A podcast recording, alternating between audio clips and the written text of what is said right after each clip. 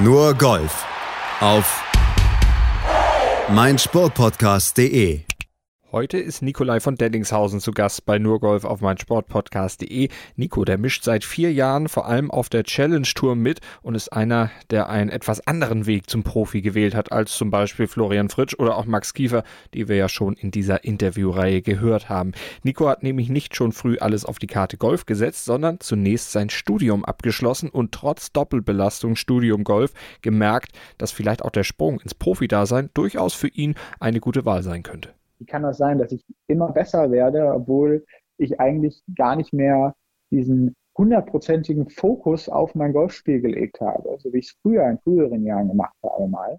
Auch wenn er sich eigentlich eine ganz andere Karriere zunächst mal für sich vorgestellt hatte und auch da sollte es hoch hinausgehen, sogar im wahrsten Sinne des Wortes, das hört ihr gleich, doch dann wurde es eben Golf und die schnellen Erfolge, die gaben ihm dann auch irgendwo recht. Das war schön. Das, das, hat schon sehr viel Spaß gemacht. Natürlich lief und läuft auch bis heute nicht immer alles glatt, aber den Spaß, den lässt sich Nikolai von Dellingshausen davon nicht verderben. Das merkt man ihm im Interview sehr deutlich an. Ruhig, souverän und auch selbstkritisch blickt er auf seinen Karriereweg und auch auf seine eigene Planung, die einem ganz festen Grundsatz folgt. Die Karriere oder der Weg, den, den ich gehe, ist langfristig angelegt. Und mit gerade einmal 27 hat er ja auch noch viele Jahre vor sich. Und was er sich in denen noch erträumt und was er plant und welche Rolle Mentaltraining dabei spielt, davon hat er mir im Interview erzählt. Und in diesem Interview blicken wir außerdem noch auf seine Anfänge und seinen Karriereweg zurück und er erklärt mir, warum das College in den USA nicht so sein Ding war, welche Gedanken ihm während der Corona-Krise jetzt durch den Kopf gehen und warum er mit 12, 13 Jahren aufgehört hat, Fußball zu spielen. Also wenn du mal wirklich einen untalentierten Fußballer sehen möchtest, dann treffen wir uns mal. All das und noch viel mehr gibt's jetzt im Interview mit Nikolai von Dellingshausen hier bei Nurgolf auf meinsportpodcast.de. Hallo Nico. Hi Malte. Wie geht's dir? Müssen wir fragen, aktuell in der Corona-Krise. Bist du gesund? Ich bin gesund, danke, danke. Ich hoffe, du auch. Zum Glück äh, bisher in Isolation auch, damit man da auch gar nicht irgendwie groß in Berührung mit dem Virus kommt. Gilt für dich wahrscheinlich genauso. Wo erwischen wir dich gerade? Ähm, ich bin gerade in Berlin bei meiner Freundin, die äh, gerade arbeitet, äh, arbeitet im Krankenhaus. Das heißt, die ist äh, sowieso im Moment eher auf einem etwas höheren Stresspegel ähm, wobei es tatsächlich geht sogar. Also die, die Infektionswelle bzw. die Krankheitswelle ist eigentlich nicht so eingetreten, wie es prognostiziert war dort. Ähm, deswegen ist es im Moment noch okay. Hoffen wir, dass es so bleibt. Absolut. Dann sitzt du ja quasi an der Quelle. Informationen aus erster Hand. Genau, richtig. Kannst du diese Information dann auch für dich verwenden im Sinne von, du bist gewarnter als andere? Mm, also ich glaube, dass die, die Informationen, die in die Öffentlichkeit kommen, schon alle extrem akkurat sind. Ähm, was eben der Vorteil ist bei meiner Freundin, die ermahnt mich halt immer wieder, mir die Hände wirklich richtig zu desinfizieren und äh, wascht sie jetzt mal 30, 40 Sekunden, weil das ist natürlich irgendwann richtig nervtötend, kannst du dir vorstellen. Mhm. Äh, aber sie weiß gut und es ist auch ja auch richtig so, dass, wenn dass man so tut. Ähm, ich mache mir da persönlich jetzt um, um mich selbst überhaupt keine Sorgen. Ähm, selbst wenn ich dieses Virus bekäme, würde ich behaupten, ich bin fit genug, um das einfach ja, abzukönnen. Ähm, aber es geht halt eher um meine Verwandten, um meine Eltern, Großeltern oder auch ihre Eltern, die halt eben etwas älter sind schon und äh, dass man diese Leute auch generell in der Gesellschaft natürlich einfach schützt. Wie gehst du denn jetzt aktuell damit um? Du bist dann natürlich auch hauptsächlich zu Hause. Wie ist das für einen Golfer, eingesperrt zu sein? Sonst seid ihr immer auf Reisen, immer weit in der Welt unterwegs, im Flieger von A nach B, jetzt im Homeoffice. Wie ist das für einen Golfer? Das ist also es gibt zwei Phasen, in die ich da, die ich da durchgemacht habe und in der zweiten bin ich jetzt gerade. Die erste war so diese völlige Entgeisterung, so, also ich hätte wirklich fast zwei Wochen gebraucht am Anfang, als die Maßnahmen dann richtig in Kraft traten und dann eben auch das Turnier in Kenia abgesagt wurde, wo ich eigentlich hätte spielen sollen. Äh, da ging es mir wirklich richtig schlecht. Also da war ich zu nichts zu gebrauchen und auch unausstehlich, muss ich ehrlich gestehen, weil es war so, dass jegliche Grundlage meines Berufs wurde quasi aus höherer Gewalt äh, mir genommen. Und ich durfte nicht ins Fitnessstudio, ich darf nicht trainieren, die Plätze sind zu, dann werden Turniere abgesagt, dann natürlich jetzt nicht nur eins, sondern jetzt sind ja bis Juli alle Turniere weggefallen, ähm, oder so gut wie alle. Und äh, das, das ist natürlich etwas, wo ich am Anfang hatte ich wirklich länger gebraucht, um da in gewisser Weise eine Akzeptanz für zu finden.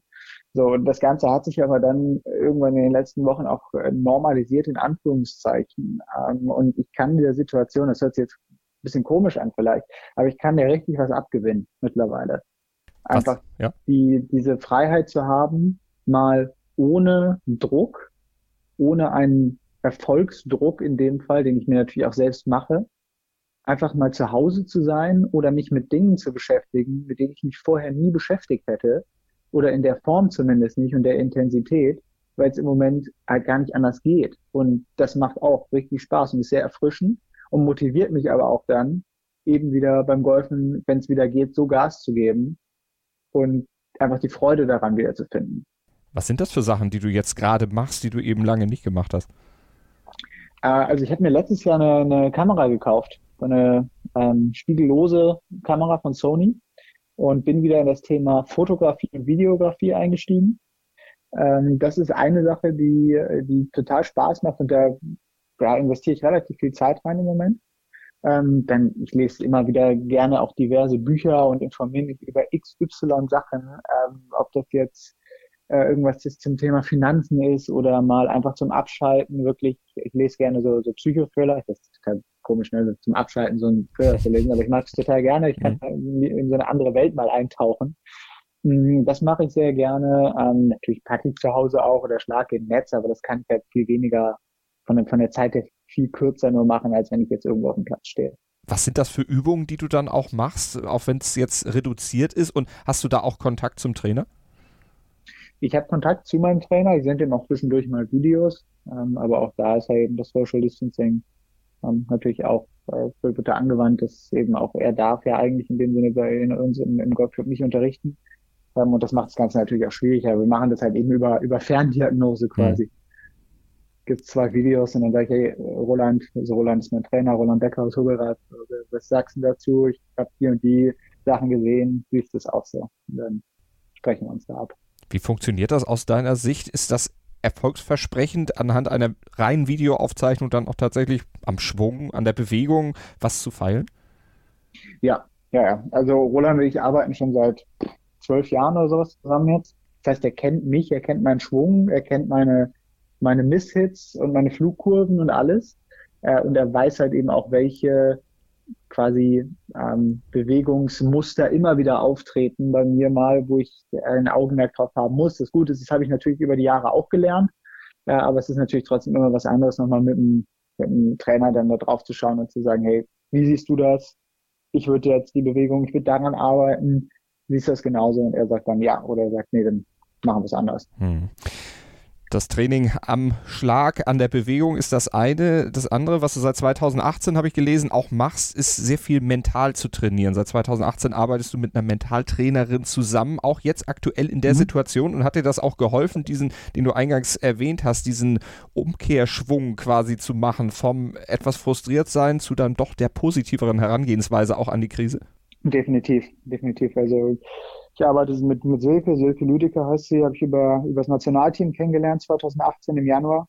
Ähm, seit eben genau auch Januar 2018 zusammen und ist wirklich ein essentieller Teil meines Trainer beziehungsweise generell meines Teams geworden und hat mich sowohl bei meinem golferischen als auch bei meinem persönlichen Ich quasi weitergebracht. Ähm, ich finde, das ist auch immer ein Gleichgewicht, was da irgendwie einspielt. Also es das Ganze zu trennen, ähm, ist, ist schwierig. Also es gibt ja immer eine Wechselwirkung da bei dem Ganzen. Mm, und das hat definitiv, oder ihre Arbeit, oder die Arbeit mit ihr, er, äh, hat mir definitiv geholfen, diese ganze Situation noch anders zu sehen. Als hätte ich dieses, diesen Prozess mit ihr nicht angefangen, ähm, wäre ich jetzt anders drauf, sagen wir so, weil ich mich ja von früher auch noch kenne, sagen wir so. Was sind vor allem Aspekte, jetzt auch golferisch, an denen ihr zusammengearbeitet habt? Okay, das, äh, es gibt mehrere Aspekte. Das muss ich mal ganz kurz überlegen, wie ja. ich es am, am, am ähm, prägnantesten ähm, formuliere. Also das eine Thema hat damit, oder das prägnanteste Thema, woran wir arbeiten, ist das Thema Vertrauen versus Kontrolle. Ich bin ein, äh, oder in meiner Vergangenheit immer ein sehr starker Kopfmensch gewesen. Sprich, ich habe versucht, Dinge zu kontrollieren, die ich teilweise gar nicht kontrollieren kann, so äußere Umstände und so weiter. das hat mich zu einem gewissen Punkt gebracht, wo ich gesagt habe, ja, bis hier kann ich gehen, aber dann wird's stressig. So, und ich weiß, dass ich noch mehr Potenzial in mir habe, was ich aus mir rauskitzeln kann. Und das hat eben mit dem Vertrauen zu tun. Also sprich, dass ich mehr auf mein Bauchgefühl hören kann, vor allem was jetzt das Golferische angeht, was Entscheidungen angeht. Also mein ganz simples Beispiel, welchen Schlag sollte ich hier spielen versus welchen Schlag vertraue oder welchem Schlag vertraue ich hier, mhm. dass ich ihn spielen kann. So, und das hat ganz viel mit dem Thema Commitment dann in dem Fall zu tun. Weil wenn zwei Systeme quasi gegeneinander arbeiten, also dass ich, ich weiß, ich sollte diesen Schlag hier spielen versus, okay, ich traue mir aber nicht zu, aber ich spiele ihn jetzt trotzdem, dann kannst du dir vorstellen, dass da ein Konflikt entsteht. Ja. So.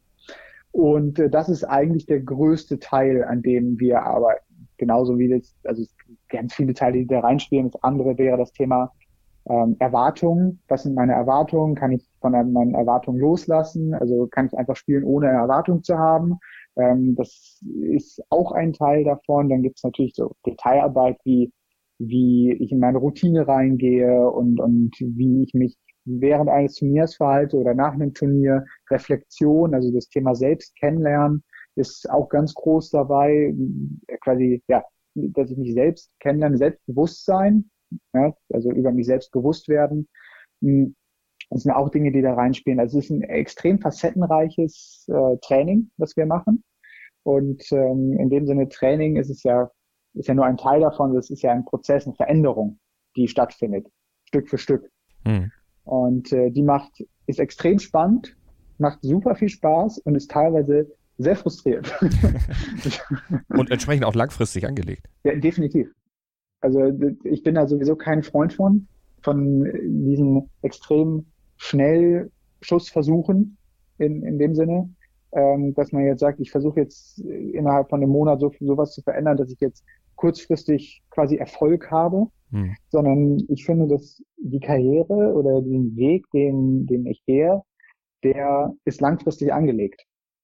Und dementsprechend möchte ich meine, mein Fundament auch so bauen, dass ich langfristig erfolgreich sein kann. Und wenn das Ganze jetzt zum Beispiel, also dieser Prozess mit Silke geht jetzt seit zwei Jahren, wenn der jetzt zwei Jahre, drei Jahre braucht, bis ich sage, jetzt bin ich soweit, dann braucht er drei Jahre. Wenn er vier Jahre braucht, braucht er vier Jahre. Mhm. Ja, das kann ich nicht, ich kann das nicht beschleunigen, indem ich kann es nicht erzwingen. Ähm, aber es ist halt so, dass, dass ich alles, was ich hier mache, auf eine langfristige Basis stelle. Geduld, Ruhe und das Festhalten an seinen eigenen Vorstellungen und Planungen, das zeichnet Nikolai von Dellingshausen aus. Er geht seinen eigenen Weg und wie der angefangen hat, warum er ihn erst spät ins Profidasein geführt hat, davon erzählt Nico uns gleich im zweiten Teil unseres Interviews hier bei Nurgolf auf meinsportpodcast.de. Alles, was ich mache, ist langfristig angelegt. So äußerte sich Nikolai von Dellingshausen zum Abschluss des ersten Teils unseres Interviews hier bei Nur Golf. Und das unterstreicht, wie wohl überlegt Nico sein Leben, aber auch seine Karriere plant. Und auch wenn der Schritt, Profi zu werden, zunächst nicht die erste Wahl für Nikos Lebensweg war, ist er doch Folge eines Plan B, den Nico immer gerne in der Hinterhand hat. Denn statt sportlicher wollte er zunächst eigentlich richtige Höhenflüge veranstalten. Aber hört doch einfach selbst. Du hast ja auch dir relativ lange Zeit gelassen, bis du dich entschieden hast, Profi zu werden. Denn ähm, du hattest vorher andere Pläne auch für dein Leben. Hat das auch mit dieser von dir schon geschilderten Charaktereigenschaft zu tun, eben zu versuchen, möglichst lange die Kontrolle zu haben, irgendwas beeinflussen zu können, dann doch eher eine sichere Ausbildung, ein Studium zu machen, mhm. bevor man sich dann auf dieses ja doch recht ja, unplanbare äh, Golfabenteuer einlässt. Ich nenne es mal so. Ja, das, also es ist definitiv was, was mich aus meiner Komfortzone gekickt hat. das ist ganz klar. Mhm. Aber was, ja, also ich glaube, ich erzähle einfach mal so ein bisschen was, wie ich eigentlich mhm. dahin gekommen bin, ja, jetzt Golfprofi zu sein. Ähm, ich glaube, dass, da zielte das jetzt drauf ab, richtig? Genau, das war so die, die Vorlage. ja, genau. Also, also das Ganze, also ich bin 2016 Ende des Jahres Profi geworden und zwar zur zweiten Stage von der Qualifying School. So, davor, ich hatte 2012 Abi gemacht, war ich ein Semester in Amerika auf einem College und hatte ein Sportstipendium. Habe relativ schnell gemerkt, dass die Art dort eben nicht meins ist. Ich würde jetzt niemandem sagen, versuch's nicht, sondern äh, für mich hat es einfach nicht gepasst. Und bin dann zurückgegangen und hatte dann erstmal eine Phase, wo ich sagte, was mache ich jetzt eigentlich? So, also das Thema Studium mit Golf zusammen hm, hatte irgendwie nicht so 100 Prozent zu mir dann in, in dem Fall gepasst. Ähm, ich wollte, als ich klein war, als ich Kind war, immer Pilot werden. So. Und äh, bin dann im, im Zuge Anfang 2013 habe ich dann gesagt, ja, weißt du was, das ist äh, mein Kindheitstraum, genauso wie das Golfen immer ein großer Teil von mir war. Äh, ich bewerbe mich jetzt bei der Lufthansa. So, habe mich bei der Lufthansa 2013 beworben, habe Ende des Jahres 2013 meinen ersten Test gemacht, habe aber im Oktober 2013 auch angefangen, VWL zu studieren in Düsseldorf. Also ich wusste, dass das ganze Auswahlverfahren sowieso relativ lange braucht. Äh, habe dann 2014 meinen zweiten Test im Mai gemacht, den bestanden und dann im Juni 2014 den Medical auch bestanden und dementsprechend war ich quasi qualifiziert dafür, in der Fliegerschule der Lufthansa in Bremen anzufangen. So, mit der Pilotenausbildung. Mhm. Dann gab es die Zeit, äh, in der die ganzen Streiks eben waren der, der Piloten bei Lufthansa. Da können sich noch viele Leute sehr gut dran erinnern.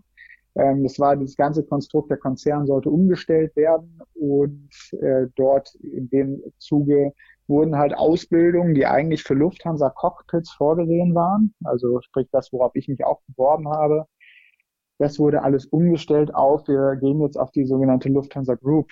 Das sind dann Airlines wie Swiss, Austrian, Eurowings, Germanwings, die es ja jetzt dann anscheinend nicht mehr gibt. Ähm, was ist da noch drin? Lufthansa Cargo und so weiter und so fort, Aerologic, bla bla. So, äh, was dazu geführt hat, dass wir, die eigentlich eine Lufthansa Cockpit Garantie bekommen hätten, äh, keine Lufthansa Cockpit Garantie mehr haben. Äh, und dementsprechend auch in weniger gut bezahlte und auch mit weniger Sicherheit versehenen Cockpits gelandet wären. So. Und äh, das Ganze zog sich aber Ewigkeiten hin. Ich habe weiter studiert, ich habe auch weiter Golf gespielt. Und das war das Paradoxe daran. Ich habe mit weniger Aufwand den ich betrieben habe, bin ich trotzdem sehr viel besser geworden beim Golfen. Also ich habe die Zeit, die ich habe, halt eben auch durch Studium und so, habe ich halt viel besser genutzt, ja. bin effizienter geworden beim Training und bin, also habe 2015, 2016 halt super Saisons gespielt. Und im Ende, oder beziehungsweise Anfang 2016 war es dann so, dass ich bei der Mannschaftsreise war mit unserem, mit unserer Mannschaft in Hubelrad. Da waren wir in Griechenland, glaube ich. Und hatte ja, ziemlich viel Gas gegeben im Winter beim Studium und bin dann dorthin geflogen und hatte vorher halt ein paar Wochen dann trainiert, um, um einigermaßen fit dafür zu sein und war halt eben mit einem anderen, mit Abstand der Beste in, in unserer Mannschaft. So, und irgendwie hat mir diese Art von Pause im Winter plus dieses Erlebnis, dass ich da hingeflogen bin und gesagt habe, also, kann, also wie kann das sein, dass ich immer besser werde, obwohl ich eigentlich gar nicht mehr diesen hundertprozentigen Fokus auf mein Golfspiel gelegt habe, also wie ich es früher in früheren Jahren gemacht habe mal, ähm, sollte ich es nicht doch, sollte ich mir nicht doch den Ruck geben und sagen, nach meinem Studium, das wollte ich auf jeden Fall zu Ende machen, mhm werde ich Profi und ich möchte es jetzt machen, weil wenn ich die Chance habe, dann habe ich sie jetzt und nie wieder. Und habe mich dann mit meinem Trainer hingesetzt und habe ihm dann das erste Mal diesen Gedanken erörtert und habe gesagt, du Roland, ich glaube, ich möchte es probieren. Also ich, ich bin so motiviert gerade und ich habe einfach Lust, diesen Weg zu gehen.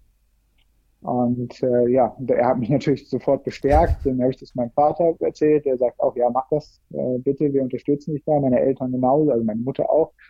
Ähm, wir machen das auf jeden Fall. Ähm, dann habe ich den Christian Reinbold, der bei uns im Club ist, als, als Manager gewonnen, beziehungsweise habe ihm das erzählt und der sagt, du bist bitte sofort bei mir. Ähm, ich möchte es mit dir machen, ich möchte dich da unterstützen, ich glaube an dich. Mhm. Und äh, ja, so kam es dann, dass ich äh, mit natürlich sehr viel mehr, es ist jetzt eine Kurzfassung, es ist natürlich ganz viel Planung mit sowas drin, die dann ab äh, März 2016 bis Ende des Jahres, wo die ganzen Frühschools und so anfangen, natürlich damit einhergeht. Mhm. Plus eine Bachelorarbeit, die ich auch noch geschrieben habe. Mhm. Aber das war dann so der Status für mich, wo ich sage, hey, das ist der Weg. Also anscheinend sollte es so sein, dass das mit der Lufthansa nicht sein soll. Und das ist jetzt der Weg, den ich gehen möchte. Mhm. Und ich bin super happy, dass ich diese Entscheidung getroffen habe, weil das wirklich die beste meines Lebens war, so ungefähr. Da hast du auch gar nicht groß gehadert, dass das jetzt mit dem Fliegen nicht kam, weil du gleich so, so die andere, die andere Möglichkeit hattest, da auszuweichen, den Plan B sozusagen in der Hinterhand hattest. Ja, genau, das, das, das ist eben auch das, das Paradoxe. Das klingt manchmal so, ich möchte eigentlich nicht, dass das so klingt auf dem Schema. Ja, der hat jetzt keine Alternative, der ist jetzt Golfprofi geworden. Ja, das ist ja, stimmt ja gar nicht. So, und ich habe das bewusst entschieden und habe gesagt, hey, das macht so viel Spaß und mhm. ich möchte das machen. Äh, und ich möchte da jetzt auch 100 Prozent reingeben in diese, in diesen Weg, den ich gehen will. Äh, und dann habe ich halt eben, ja, habe ich gesagt, dann mache ich das jetzt. Und das ist der Weg, der für mich dann anscheinend auch so jetzt bestimmt ist. Mhm. Und äh, jetzt gehe ich jetzt gehe ich dann auch mit vollem Fokus. Und äh, ja. ja. wie gesagt, bin, bin total happy, dass ich diese Entscheidung getroffen habe. War Golf denn sportlich für dich immer schon die große Liebe? Du hast auch ein bisschen Fußball gespielt, habe ich gelesen. Also wenn du mal wirklich einen untalentierten Fußballer sehen möchtest, dann treffen wir uns mal. Das war, das war wirklich, ähm, naja, ich, ich war halt im Tor. Ah, okay. So, und Abwehrspieler. Ja. Das äh, war ich so bis ich 12, 13 war. Und dann habe ich gemerkt, nee, also die, der Verein, wo ich war, das war so ein, so ein lokaler Verein da bei mir in Rating. Ah, was eine Gurkentruppe, echt. Da habe ich super reingepasst. Lag nicht nur an dir, die waren alle so auf deinem Niveau. Ja, genau. So, hey, Golf schon richtig. Also Golf schon die richtige Entscheidung gewesen. Ganz früh angefangen, mit äh, drei, vier? Durch die Oma? Viereinhalb, viereinhalb, genau. Viereinhalb durch meine Oma, die wohnt in Italien. Und die hat irgendwann mal gesagt, so, ähm, ich nehme mich mal mit. Und dann sind sie und mein Papa und ich äh, eben äh, mal zu ihrem lokalen Golfclub gefahren. Und dann hat der Pro mir den Schläger gekürzt auf mhm. die Länge, die ich brauchte, als ich viereinhalb war. also sehr klein. Ja. Und äh, dann, dann habe ich zuerst mal einen Schläger in die Hand genommen und er meinte dann so, okay, das sieht extrem gut aus für jemanden, der noch nie einen Schläger in der Hand hatte. Äh, also macht mal lieber weiter. Mhm. Eine richtige und auch weitsichtige Einschätzung des Pros in Italien. Nico machte bestärkt durch diesen Zuspruch und auch dank des familiären, golfbegeisterten Backgrounds und seines eher mäßigen Fußballtalents weiter und das sehr erfolgreich. Darüber sprechen wir gleich im nächsten Teil des exklusiven Nur Golf Interviews mit Nikolai von Dellingshausen. Anders als seine fußballerischen Versuche verlief Nikolai von Dellingshausens Start in den Golfsport äußerst erfolgreich. Mit dem Golfclub Hubbelrad zunächst auf Jugend und dann auch auf Amateurlevel. Und damit spielte sich Nico ins Feld der deutschen Spitzengolfer. Er gewann 2011 zum Beispiel die Belgian International Youth, 2013 das German Matchplay und er wiederholte den Titelgewinn 2016 auch nochmal, holte außerdem 2016 noch die Europeans Men's Club Trophy und er wagte den Schritt über den großen Teich. Bereich aufs College. Eine Erfahrung, die er allerdings weniger positiv empfand als viele seiner Golfkollegen. Und das hast du gemacht. Dann im Jugendbereich, später dann in der Amateurzeit. College hattest du eben angesprochen. Ein Jahr warst mhm. du in Georgia. War nicht so dein Ding. Sagtest du, was passte da nicht? Was, was, was störte dich an der College-Ausbildung beziehungsweise an der ganzen Organisation? Oder was, was missfiel dir da? Andere Golfer schwärmen ja in höchsten Tönen von ihrer College-Zeit in den USA. Mhm. Florian Fritsch zum Beispiel. Ähm, also es ist, es ist ja immer eine, eine Kombination aus Gründen, die da reinspielt. Mhm. Und ein sehr dominanter Grund, auf den ich jetzt allerdings auch nicht weiter eingehen möchte, ist etwas familiäres gewesen. Okay. Was, äh, genau, was auch nicht in diesem Podcast mhm. gehört. Alles gut. Ähm, auf der anderen Seite, das, was eben da dann als weiterer Grund mit reingespielt hat, war dass ich eben von der Ausbildung her dort äh, nicht besonders happy war mit dem, was ich, was ich in diesem Semester und auch den, mit dem Ausblick auf den nächsten Semester da erlebt habe, weil es mhm. waren halt Kurse, also die, das amerikanische Bildungssystem kommt halt eben von der Highschool mit anderen Voraussetzungen, als wir von unserem Abi kommen. So. Und dementsprechend sind die ersten ein bis anderthalb Jahre auch anders strukturiert auf der, auf der Uni, auf dem College dort. Das heißt, er hatte zum Beispiel einen Kurs wie Theater in, ähm, in meinem ersten Semester oder, oder eben sowas wie Ende Mittelstufe Mathe hatte mhm. ich auch mal dabei. Und das war so, wo ich gesagt habe, das spielte aber eher da rein ähm, in das Thema, ich fühle mich eh nicht so richtig wohl und habe dann eben diese familiäre Sache zu Hause gehabt und dann ja ähm, ist das natürlich auch noch ein gefundenes Fressen, um die Entscheidung zu rechtfertigen. Ne? Klar, und dann bist du zurückgekehrt nach Deutschland, hast dann die von dir eingeschlagenen Wege, die du eben schon beschrieben hast, dann mhm. genommen, bist dann Profi geworden und ja im Grunde gleich stark gestartet. Traumjahr 2017 auf der Pro Golf Tour, drei Siege eingefahren. Genau, genau, ja, das war, das war schön. das, das, hat schon sehr viel Spaß gemacht, das war, ja. definitiv. Was hat dich da ausgezeichnet? Ich auch nicht gerechnet. Ja. Hm, ich glaube, dass es äh, dieses Thema war, äh, vor allem primär, weißt du, ich bin gestartet, ich hatte nichts zu verlieren. Ja. Gar nichts. Und ich habe dann einfach gespielt und mein Ding gespielt und habe mein Training gemacht und versucht besser zu werden. Und aus, ja, nicht aus irgendwelchen Gründen, aber dann habe ich mich halt in, einen, in so eine Art Flow reingespielt, wo ich gesagt habe, hey, ganz ehrlich, da kann mir jetzt eh nichts passieren und ich weiß, dass ich jetzt gerade super drauf bin und irgendwie hat sich dieses Momentum ja eigentlich von, ich würde sagen, Juni bis fast Ende des Jahres durchgezogen. Ja.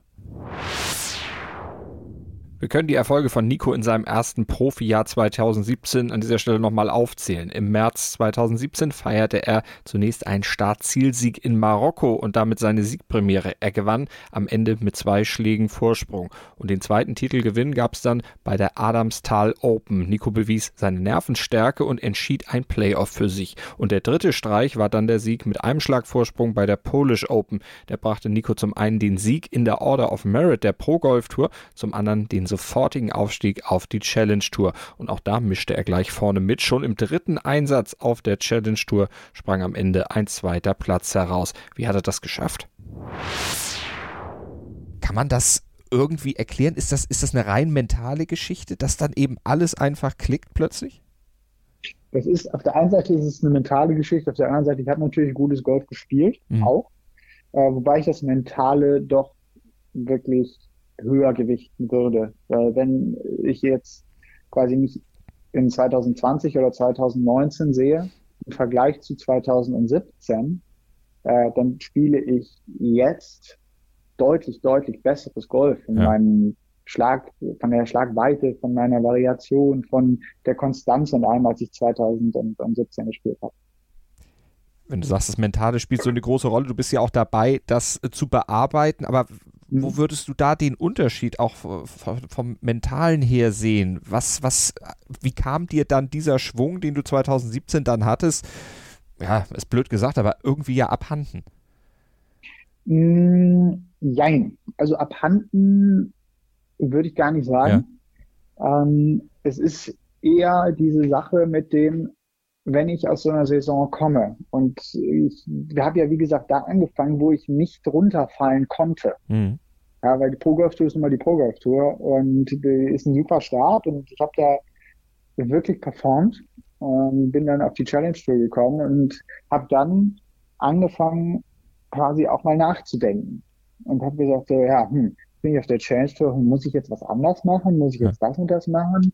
Also ich bin in so eine Falle getappt, auch vom Teil, die viele kennen, wenn du sie fragst, die dann nämlich sagen, ja, muss ich denn jetzt irgendwie was großartig anders machen, nur weil ich auf einer anderen Tour bin oder auf einer mhm. höheren Tour. So, was hier de facto nicht stimmt. Irgendwas hatte ich ja auch dahin gebracht und auch sehr gut dahin gebracht. Hm, das heißt, es geht ja eher darum, dass mein Spiel oder dass ich mein Spiel so bearbeite, dass ich punktuell Dinge da quasi dran packe an dieses Gerüst, was ich mir aufbaue ähm, aber ansonsten eben das, was vorhanden ist, auch noch besser mache. Mhm. Und was eben bei mir ein großer Teil war, war eben dieses, dieses, dieser mentale Teil, den wir auch schon besprochen haben, umschrieben habe, mhm. nämlich, dass ich das Gefühl hatte, selbst nach dieser unglaublich guten 2017er Saison, dass das noch nicht das Ende der Fahnenstange war. Mhm.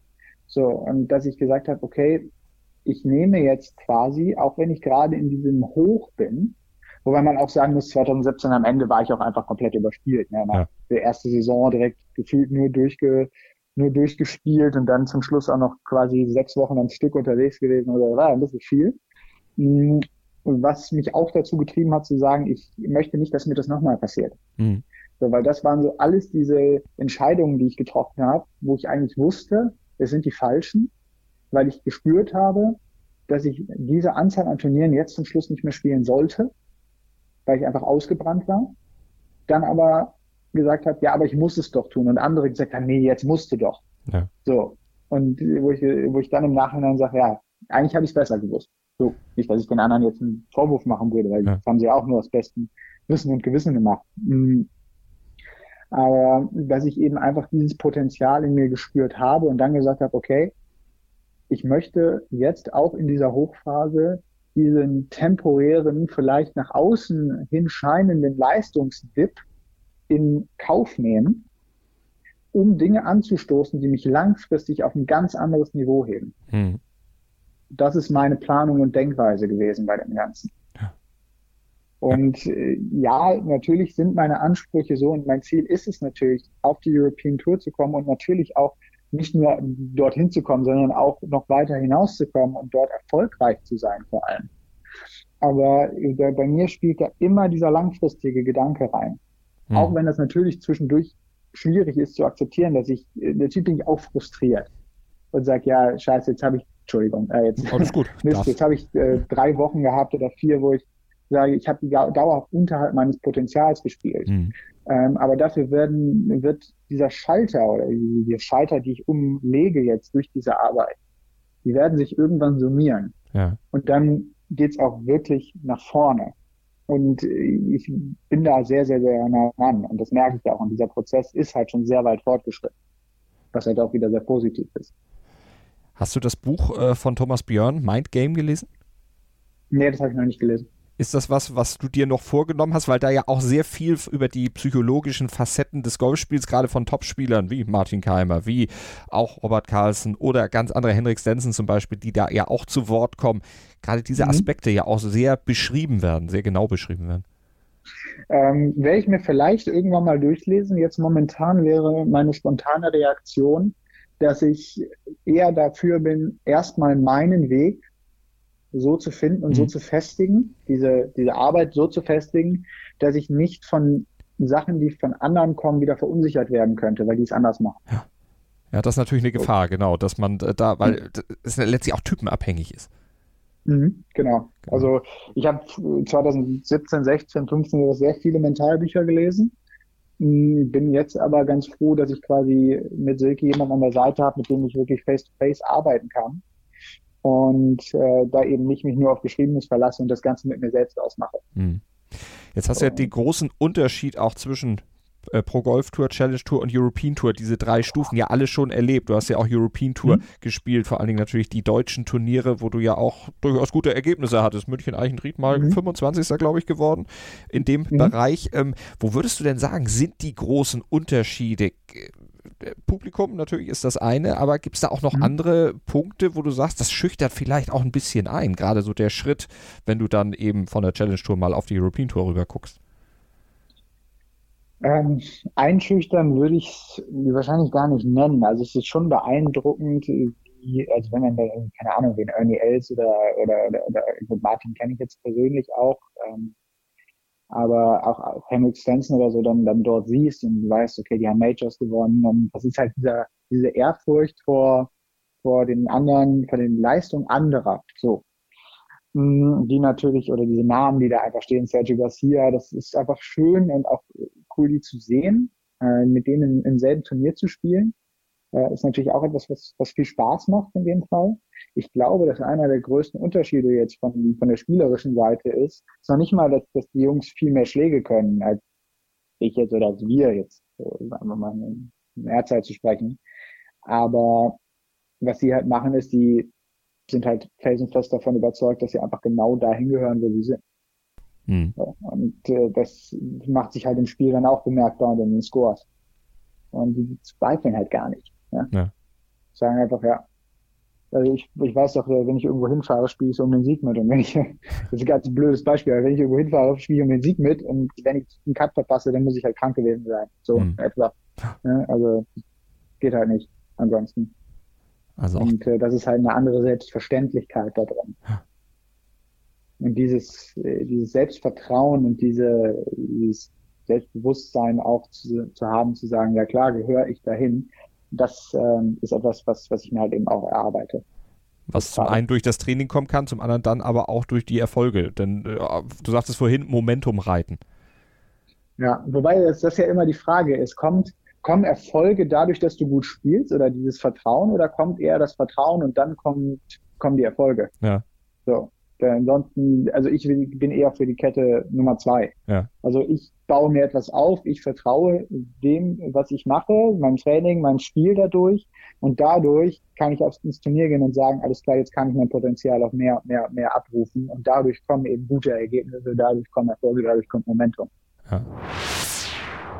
Das ist ein bisschen wie die Geschichte mit der Henne und dem Ei. Was ist zuerst da gewesen? Und wie sieht es aktuell bei Nikolai von Dellingshausen aus? Welche Ziele und Träume hat er golferisch noch? Wohin soll ihn sein langfristiger Plan noch führen? Das ist gleich noch Thema im letzten Teil unseres Nur-Golf-Interviews hier auf meinsportpodcast.de, Deutschlands größtem Sportpodcast-Portal. Im letzten Teil unseres Nurgolf-Interviews mit Nikolai von Dellingshausen steigen wir jetzt mit einem Blick auf die aktuelle Saison ein. Nikos Start ins Jahr auf der Challenge Tour war eher mäßig verlaufen. Drei Starts, drei verpasste Cuts in Folge, dreimal kein Preisgeld. Und dann kam auch noch die Corona-Pause. Leider oder vielleicht auch trotz aller negativen Umstände zum Glück. Das klären wir jetzt. Jetzt hattest du ja in diesem Jahr noch nicht so das Momentum. Drei Turniere hast du gespielt, einmal den Cut geschafft in dieser Saison auf der Challenge Tour. Würdest du sagen, weil du vorhin sagtest, ja, erst hast du gehadert mit der Saisonunterbrechung und dann hast du ihr doch was Positives abgewonnen.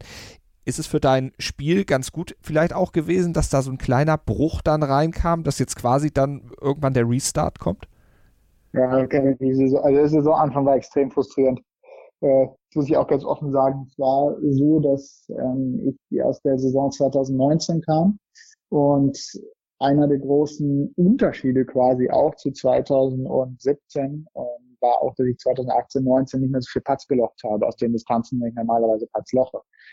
So, und äh, habe dann ein bisschen, habe dann nachgedacht und habe gesagt, okay, ich, ich möchte irgendwie diese, ich möchte halt mehr Passdown, ich möchte mein, auch da eben mein Spiel, was sich im langen Bereich sehr verbessert hat, möchte ich jetzt eben auch aufs Grün bekommen und einfach sagen, alles klar, ich möchte mehr und mehr Chancen haben, die Pässe wirklich reinfallen zu sehen und da einfach mehr, mehr Vertrauen zu haben. Rein. So, das Ganze war halt eben so aufgebaut, ähm, die ersten Turniere waren im Januar, oder das erste Turniere war am 30. Januar. Und wir hatten eine Woche vorher einen Lehrgang bzw. eine Vorbereitung auch schon dort unten in Südafrika in der Nähe von Johannesburg. So, und ähm, ich habe halt mit meinem Team, mit meinem Trainer gesprochen und gesagt, ich möchte etwas bei meinem Patten verändern, dass ich eben mehr Pass lochen kann. So. Und das Ganze, ich brauche jetzt gar nicht so sehr ins Detail zu gehen, aber das Ganze hat dazu geführt, dass ich halt in dieser einen Vorbereitungswoche in Südafrika mich einen Ticken verrannt habe und ähm, zu viele Komponenten meines Partners geändert habe. Gar nicht ein Stroke oder sowas, sondern es hat eher was mit dem Thema Linienlesen und Linienlegen auf dem Ball überhaupt zu tun gehabt. Wie, wann lege ich die Linie, wann lege ich sie nicht? Und ähm, habe dann eben zu viele Komponenten gleichzeitig geändert, was halt eben zu einer Verunsicherung geführt hat bei mir, vor allem im ersten Turnier. Und ich habe halt eben das Turnier danach auch noch gebraucht, um überhaupt wieder das System so zu finden, ähm, wie ich überzeugt war, dass ich mit der besten Chance, äh, dass ich mir die beste Chance gebe, die, die Putts zu lochen, dann eben in, im dritten Turnier. So, und das lange Spiel war über die gesamten Tage, beziehungsweise über die gesamten Wochen extrem gut. Aber wenn, wenn ich halt über den Ball gestanden habe und das Gefühl hatte, ich krieg noch nicht mal einen Putt von unter zwei Metern ins Loch, äh, dann ist halt der Hopfen und Malz verloren. Ne?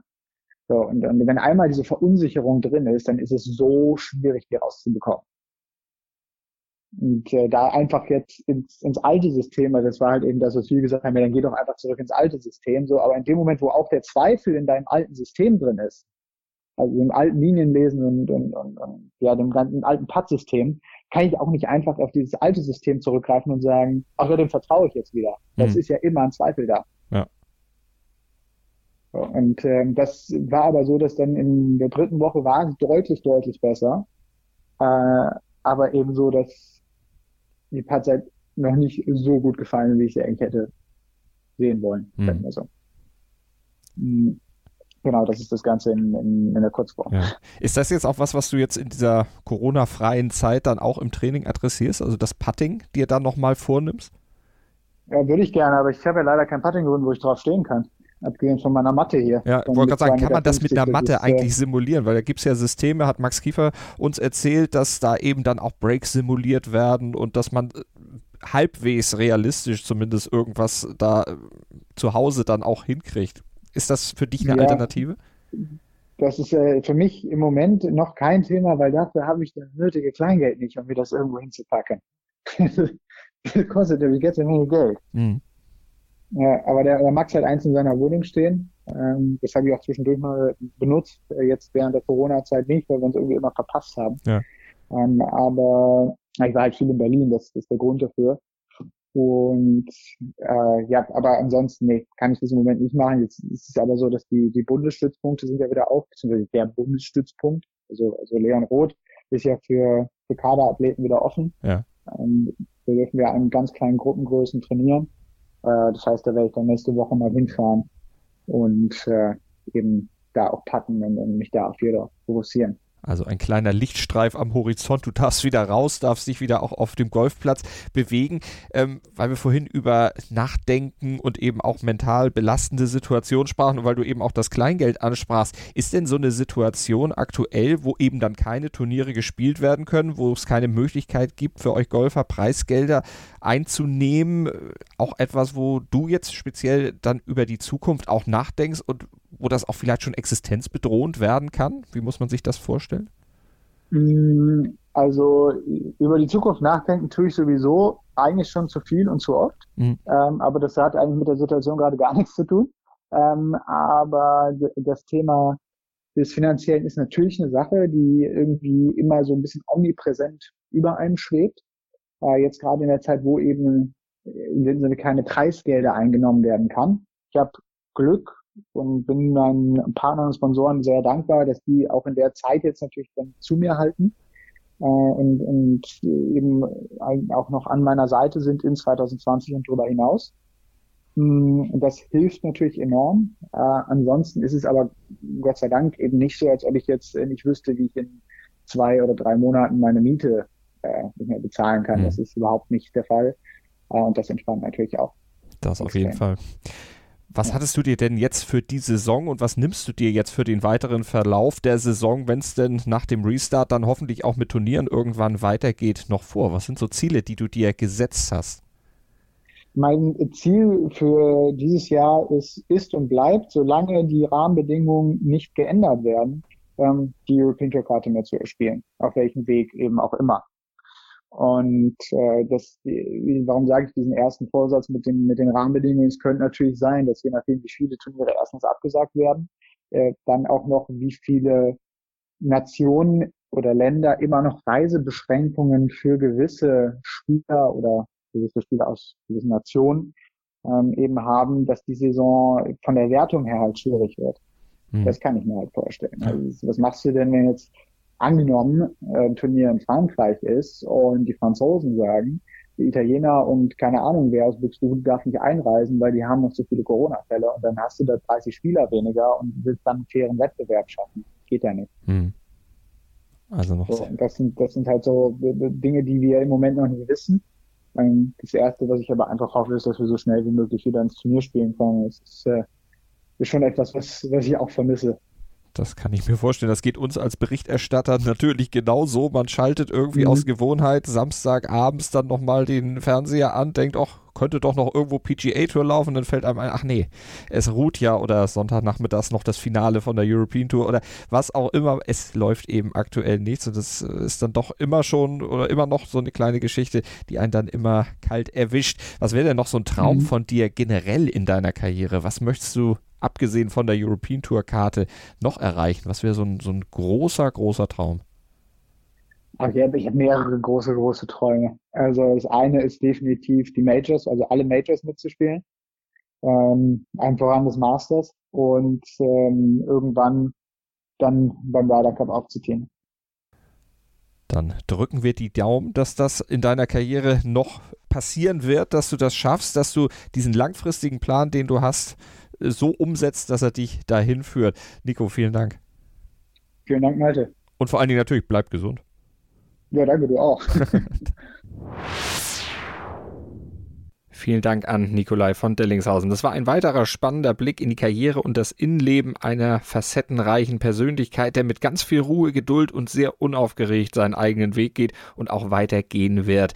Wenn ihr mehr Einblicke und Hintergründe zu den Stars der deutschen Golfszene hören möchtet, schaut doch in unseren Nur Golf Feed auf meinsportpodcast.de oder im Podcatcher eurer Wahl. Dort findet ihr auch noch unsere exklusiven Interviews mit Esther Henseleit, mit Moritz und Caro Lampert, mit Max Kiefer und mit Florian Fritsch. Hört rein und gebt uns gerne Feedback bei iTunes zum Beispiel. Verteilt fleißig Sterne und schreibt uns eine kleine, hoffentlich positive Rezension und abonniert unseren Podcast. Danke für heute und für euer Interesse und bis zum nächsten Mal hier bei Nur Golf auf meinsportpodcast.de.